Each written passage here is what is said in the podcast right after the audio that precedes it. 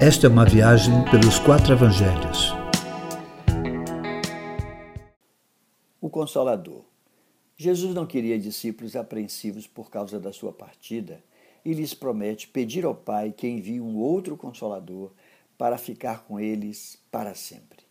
Esse Consolador é o Espírito Santo, que não é conhecido de todos, mas quem é discípulo o conhece, pois não só habita em cada um, mas ele veio para ficar para sempre. Eles não ficariam órfãos.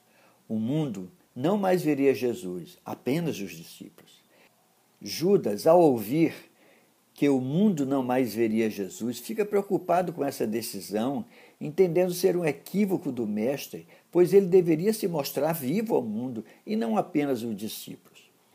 A resposta de Jesus parece não ter conexão com o que Judas fala. Se alguém me amar, guardará minha palavra. Meu Pai o amará e viremos para ele, e nele faremos morada. O que Jesus quis dizer, ao meu ver, é que ele se manifestará aos que o amam e aos que guardam seus mandamentos. O que importa mesmo, querido, é amar a Jesus. E quem o faz, guardará suas palavras. E estes tais que o amam serão amados do Pai, e tanto o Pai quanto o Filho Jesus farão neles morada.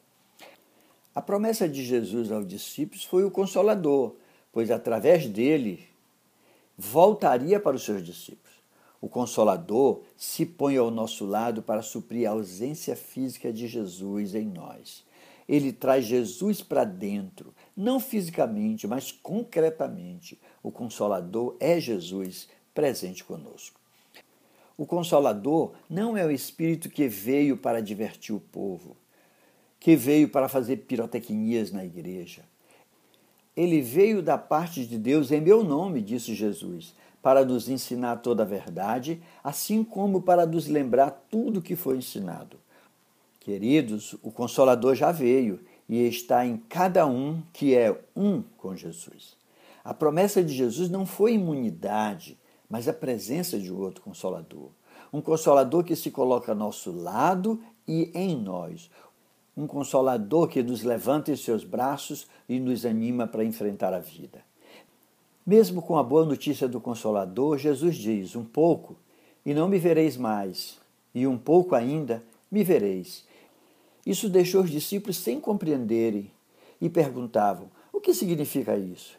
Jesus lhes mostra que no primeiro momento, enquanto eles estariam tristes, o mundo se alegraria. Mas quando ele fosse visto novamente ressurreto, eles se alegrariam e esta alegria nunca mais seria tirada. O Consolador, meu irmão, se põe ao nosso lado para suprir a ausência física de Jesus em nós. Ele traz Jesus para dentro, não fisicamente, repito, mas concretamente. O Consolador é Jesus presente conosco. Quem permite que o Espírito Santo, o Consolador, faça morada em sua vida, a alegria da vida de Jesus nunca lhe será tirada e será uma alegria completa. É desse jeito.